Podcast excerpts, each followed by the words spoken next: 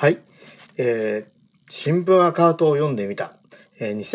2020年12月8日火曜日ですね。えー、主張、えー、2面の主張を読みたいと思います。コロナ禍の株、えー、株高、釣り上げをやめ課税の強化を。コロナ危機で多くの国民が収入を断たれ、中層零細業者はえ営業損、営業損敗の瀬戸際です。えー、実体経済がかつてなく落ち込む一方、株価がバブル崩壊後の最高値を更新する異例の時代です。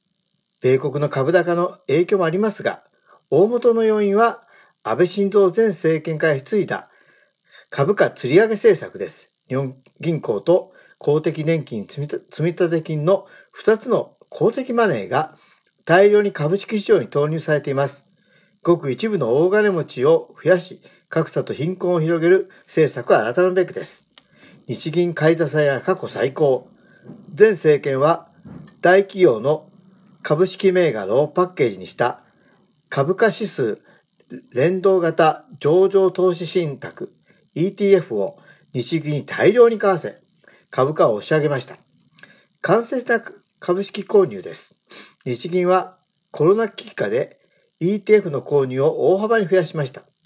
株価が急落した3月には月間で最高となる1兆5484億の ETF を購入し、株価は上昇に転じました。今年購入した ETF の累計は6兆9000億円を超え、すでに年間としては過去最高です。株式同様に市場に上場され、取引で価格が変動する ETF を日銀が大量に保有することは財務を悪化させるリスクがあり、禁じ手です。3月半ばには日銀が保有する ETF に3兆円にのに上る含み損が発生しました。2019年の末はかろうじて黒字だったものの ETF が巨額の含み損を抱えて年度末を迎えれば日銀が債務超過に陥る恐れがありました。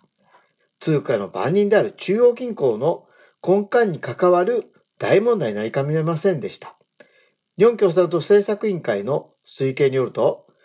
公的マネーが事実上の筆頭株主になっている大企業は、代表的な株価指数、日経平均の算出に使う225社の85%に達し、公的マネーが日本の株式時価総額に占める割合は12%に上ります。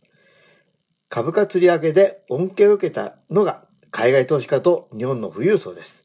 コロナ危機に際して海外投資家は1月から9月にかけて日本市場から大量のリスクマネーを引き上げ、売った株が買った株を6兆円近く上回る売り越しでした。